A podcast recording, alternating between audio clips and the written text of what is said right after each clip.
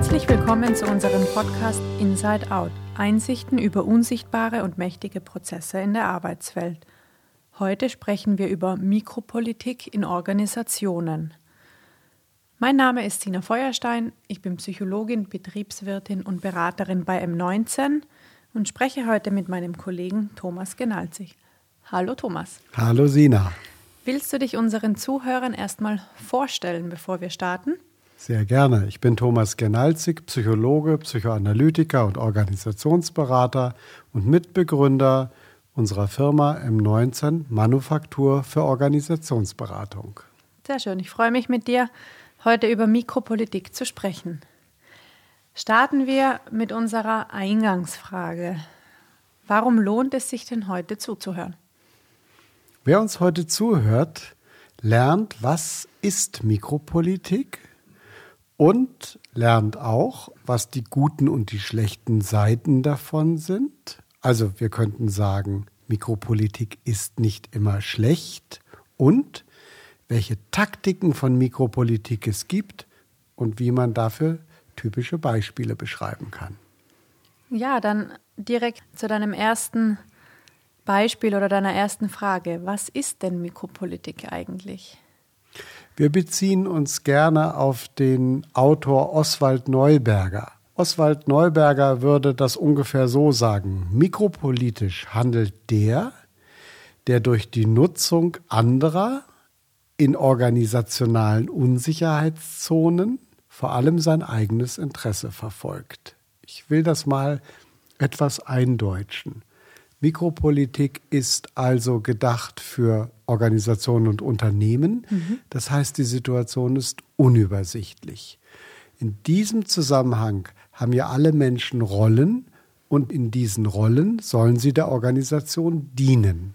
Aber Mikropolitik geht davon aus, dass die Menschen das zwar tun, aber darüber hinaus noch mehr tun. Sie tun etwas, um ihren eigenen Einflussbereich zu vergrößern um mehr Macht zu gewinnen, um Ressourcen zu sichern und um ihre Ziele mit und gegen die Organisationsziele durchzusetzen.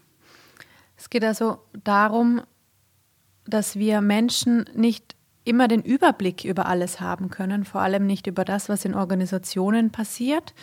Und wir versuchen uns bestmöglichst in der Organisation zu platzieren und dafür verwenden wir verschiedene Methoden oder Taktiken. Die Mikropolitik schwächt also in gewisser Weise das Immunsystem. Kann man das so sagen? Ja und nein. Wir können sagen, Mikropolitik ist wie der Angriff von Bazillen oder Viren auf das Immunsystem einer Organisation. Einerseits wird die Organisation geschwächt, wenn sie kränkelt. Andererseits wird sie auch gestärkt, wenn sie Abwehrkräfte genau gegen diese mikropolitischen Taktiken entwickelt. Mhm. Und auf diese Weise entwickelt sie sich sogar auch unter Umständen weiter. Man könnte sagen, wir sprechen immer dann von Mikropolitik, wenn wir mindestens zwei Akteure haben, die irgendwie in Abhängigkeit zueinander stehen und die vielleicht was Unterschiedliches wollen. Das sind die Zutaten für den Kuchen Mikropolitik. Das sieht man jetzt also nochmal. Es ist kein isoliertes Handeln. Also ich brauche, um Mikropolitik auszuüben, jemand anderen, um meine Macht dann quasi auch zu erweitern. Man kann eigentlich fast sagen, es ist eine geliehene Macht, um das eigene Machtpotenzial ja, zu schärfen oder mehr Macht zu bekommen. Das ist absolut richtig. Alle die eine Rolle in einer Organisation bekleiden, haben ja etwas Macht geliehen. Mhm. Und die nutzen sie für die Organisation und für sich selber. Du hast ja vorhin von Taktiken gesprochen oder Methoden gesprochen. Mhm. Kannst du uns da etwas mehr von erzählen? Ja, gerne. Vielleicht einmal davor noch. Ich finde ja, das Wort Mikropolitik, also dieser Präfix Mikro, sagt ja schon wie Mikropolitik eigentlich auch ist. Also ich denke beim Mikro an klein, verborgen, unauffällig, vielleicht auch heimlich. Und genau das, finde ich, beschreibt Mikropolitik ganz schön. Also es passiert nicht offensichtlich, nicht immer unbedingt an der Oberfläche. Ja, aber jetzt zu deiner Frage, welche Taktiken gibt es denn, um oder welche Methoden, um mikropolitisch zu handeln? Es gibt eine Unmenge an Taktiken. Ich nenne mal drei, die, glaube ich, häufig angewendet werden. Das eine ist das Koalitionen bilden. Das heißt, wir halten zusammen, um Dritte auszuboten, beziehungsweise wir stecken sehr viel Zeit in unsere Beziehungen, wir investieren in Beziehungen und wir pflegen Beziehungen. Ein Beispiel wäre, wenn ich als Bereichsleiter mit der Vorstandssekretärin oder dem Vorstandssekretär immer sehr sehr nah bin, mit ihm über Gemeinsamkeiten spreche, wie wir haben gleichaltrige Kinder, wir haben ähnliche Hobbys, gehen zum Beispiel beide sehr gerne joggen, dann baue ich eine gewisse Beziehung auf und die Taktik dahinter ist die, dass ich natürlich als Bereichsleiter hoffe, näher am Vorstand zu sein, beziehungsweise schneller mal einen Termin zu bekommen, wenn ich einen brauche oder telefonisch eher durchgestellt werde als andere. Das ist ein sehr spannendes Beispiel.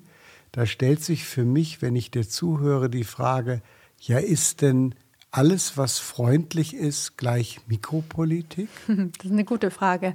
Und nein, natürlich nicht. Die Frage ist, was ist mein Interesse am Freundlichsein? Also bin ich freundlich, weil es mir wirklich um die Vorstandssekretärin oder den Sekretär geht, weil ich interessiert an seinen oder ihren Kindern bin und weil ich gerne mit ihm oder ihr über gemeinsame Hobbys spreche? Oder geht es mir nur darum, das zu tun und die Funktion dahinter ist die, näher am Vorstand zu sein? Ja, ich verstehe.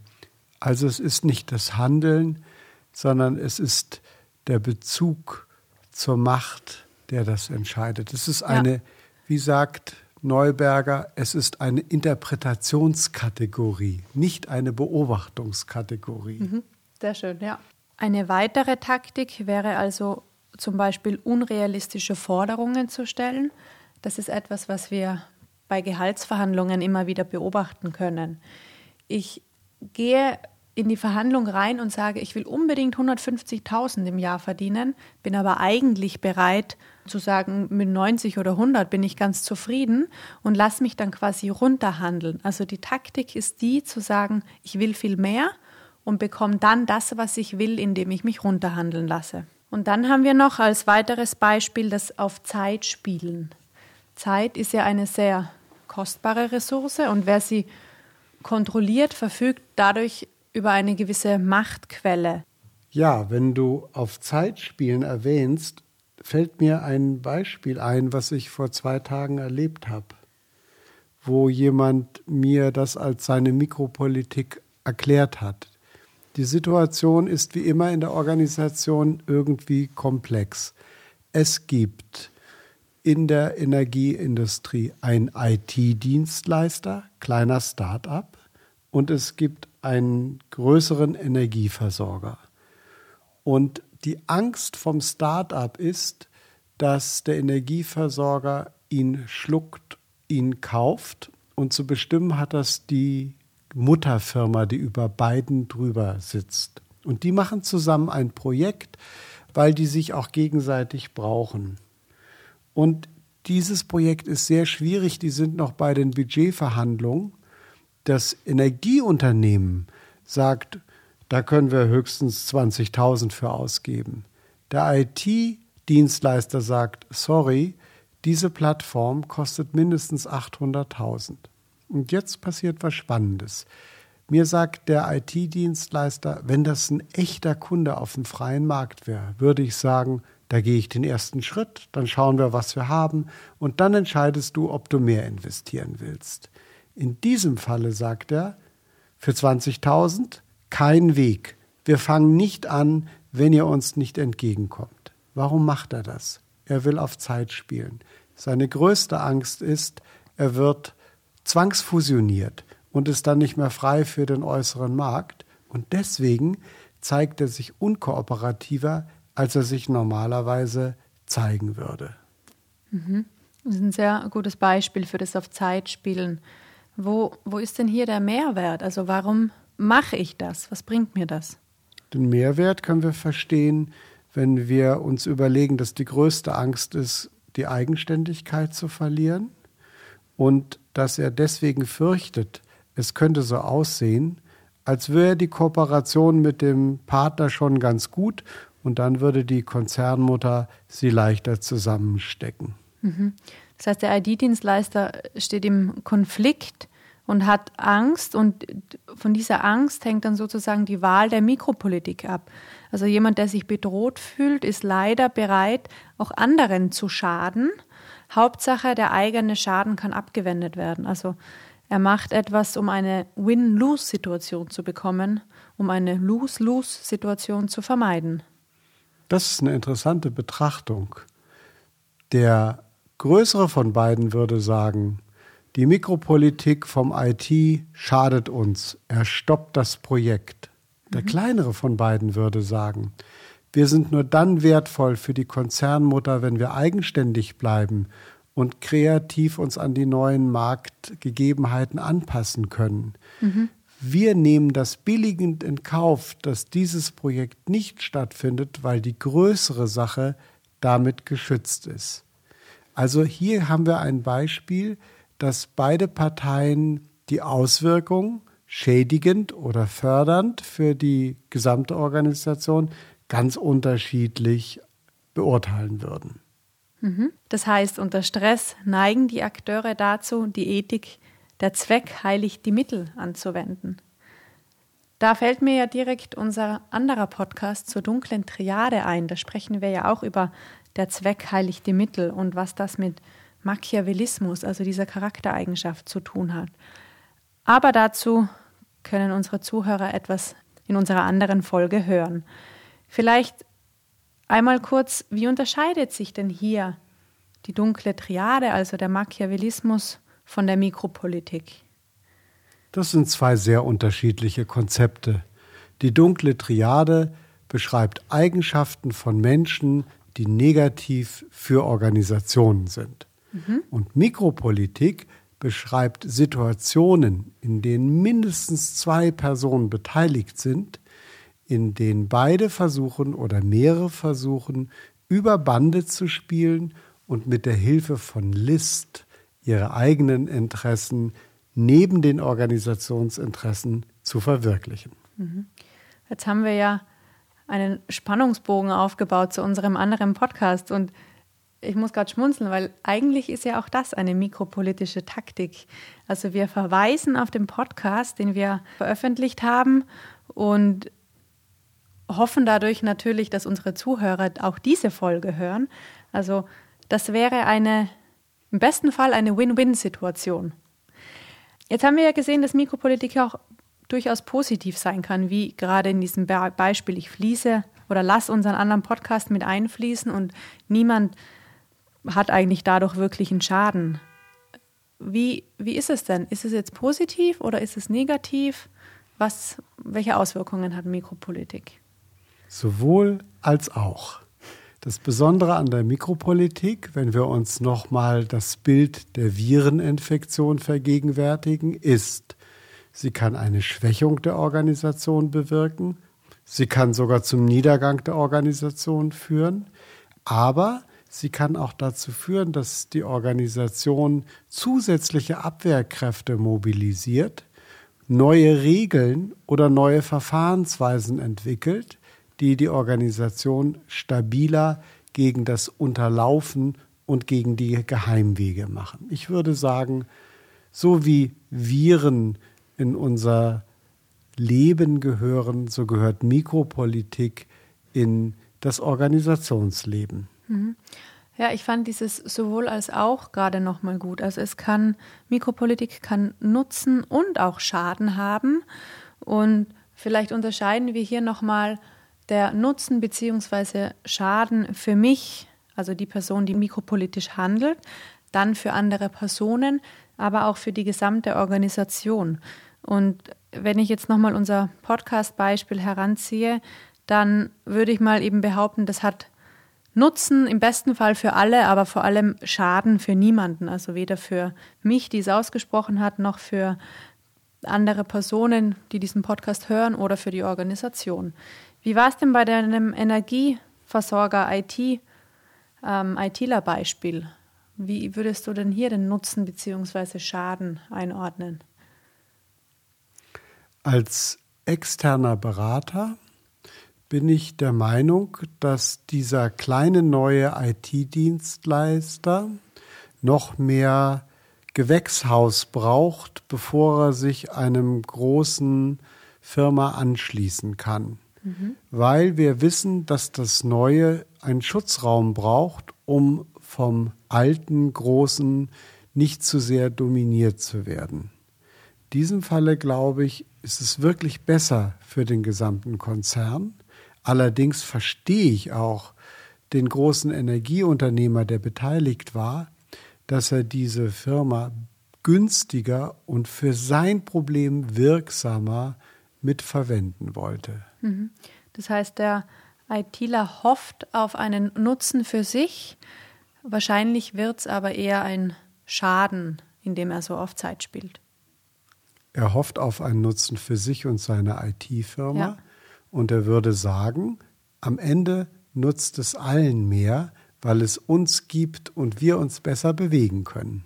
Ja, sehr gut. Mir fällt gerade noch ein Beispiel ein, wo Mikropolitik, glaube ich, sehr häufig vorkommt, und zwar in Kliniken. Der Assistenzarzt als Beispiel, der sich mit der Oberärztin sehr gut versteht, vielleicht sogar mit ihr immer wieder mal Mittagessen geht oder ähm, lange Nachtschichten gemeinsam macht, der also sehr viel Beziehung mit ihr aufbaut, Arbeitsbeziehung natürlich, der das Ziel dahinter hat, möglichst viele Operationen zu bekommen. Das kann sogar so weit gehen, dass die Oberärztin ihm vertraut beziehungsweise Vorschläge über eine Behandlung ohne vielleicht nochmal weiter darüber nachzudenken, sagt, ja, das müssen wir unbedingt machen, diese Operation führen wir jetzt noch durch. Und da, glaube ich, sieht man ganz gut, dass der Nutzen für den Assistenzarzt natürlich der ist, ja, er bekommt noch eine Operation. Der Schaden, den trägt der Patient, dass er vielleicht einer Operation unterzogen wird, die nicht unbedingt sein hätte müssen. Und da ist natürlich auch wieder der Nutzen für die Organisation, sprich die Klinik, dass je mehr Operationen sie durchführen, desto mehr Geld fließt. Ja, das ist auch ein schönes Beispiel, wo wir wieder sehen können, wie dicht Eigeninteresse und Organisationsinteresse aneinander liegen können und wie sie am Ende aber doch zu unterscheiden sind. Mhm. Die Frage ist ja, wenn man mit mikropolitischen Taktiken zu tun hat, was kann man denn machen, um ihre Wirkung zu relativieren? Ich glaube, ein wichtiger erster Schritt ist, sie mal zu erkennen, also zu wissen, hier wird gerade mikropolitisch gehandelt und im zweiten Schritt ist dann auch zu benennen. Wenn die Vorstandsassistentin weiß, der Bereichsleiter ist nur nett zu ihr, weil er näher am Vorstand sein möchte, dann wird diese Taktik nicht mehr funktionieren. Also der Bereichsleiter bekommt nicht mehr das, was er möchte. Und wir sprechen dann ja oft auch gern vom sogenannten Rumpelstilzchen-Effekt. Also ich glaube, viele von euch kennen das Rumpelstilzchen und dieses Märchen. Da sagt ja das Rumpelstilzchen so schön, ach wie gut, dass niemand weiß, dass ich Rumpelstilzchen heiße. Und in dem Moment, wo es benannt wird, also wo jemand sagt, du bist das Rumpelstilzchen, verpufft es und ist weg. Jetzt ist es in der Mikropolitik natürlich nicht ganz so einfach. Nur wenn man es benennt, ist es deshalb nicht weg, aber es kann zumindest ja abgeschwächt werden. Das ist ein sehr schönes Bild mit dem Rumpelstilzchen. Das knüpft an der allgemeinen Erfahrung an, dass Dinge, die gemacht werden und benannt werden, nicht so ohne weiteres fortgesetzt werden können. Mhm. Also das Beschreiben und das Kommentieren von etwas verändert das, was beschrieben und kommentiert wird. Und das zeigt sich ja auch bei ganz anderen Taktiken, die wir jetzt noch gar nicht benannt haben. Also den Platzhirsch machen oder Drohung ausstoßen oder in Vorleistung gehen, damit andere verpflichtet werden. Es ist immer gut, wenn ich mit einer Mikropolitik konfrontiert bin, und denke, dass ich sie nicht ohne weiteres verändern kann, sie freundlich in den Dialog zu bringen. Mhm. Ich freue mich natürlich sehr, dass du dich so für meine Kinder interessierst. Aber du würdest selbstverständlich den Termin beim Vorstand auch kriegen, wenn du mich heute nicht nochmal danach gefragt hättest, was du mich gestern schon gefragt hast. Das ist ja fast schon ein, ein Vorführen, denke ich mir gerade. Das fühlt sich etwas unangenehm an. Da ist natürlich ein Teil des Ärgers enthalten, dass ich mich für dumm verkauft halte, wenn ich meine, dass nicht ich als Person, sondern nur meine Rolle adressiert wird. Ja, sehr schön. Ich glaube, wir kommen zu einem Ende und ich mache noch mal eine kurze Zusammenfassung. Also wir haben ja gesagt, Mikropolitik ist, wer durch die Nutzung anderer in organisationalen Unsicherheitszonen vor allem die eigenen Interessen verfolgt, sprich es werden Taktiken angewendet, um Macht aufzubauen.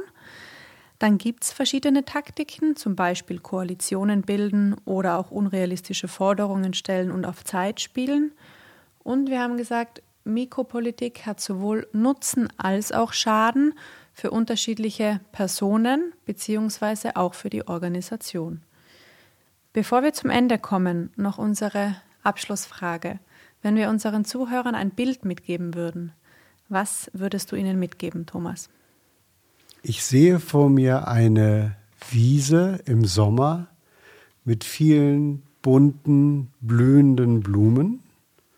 Und ich sehe, dass über diese Wiese viele Insekten fliegen. Einige sind Schmetterlinge und lassen sich nieder, andere sind Bienen, die die Blumen bestäuben.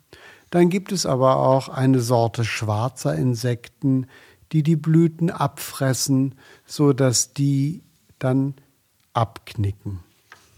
Das heißt, die Wiese bildet die Organisation ab und es gibt ja, nützliche Insekten, das sind zum Beispiel die Bienen, und es gibt aber auch schädliche Insekten, die die Blumen fressen. Und so kann auch Mikropolitik nützlich und schädlich sein. Ja, vielen Dank, Thomas, für dieses Gespräch und auch euch danke fürs Zuhören. In vier Wochen wird es eine weitere Folge von uns geben. Und in der Zwischenzeit freuen wir uns immer über Feedback, Kommentare und sehr gerne auch über Themenwünsche. Vielen Dank, Sina.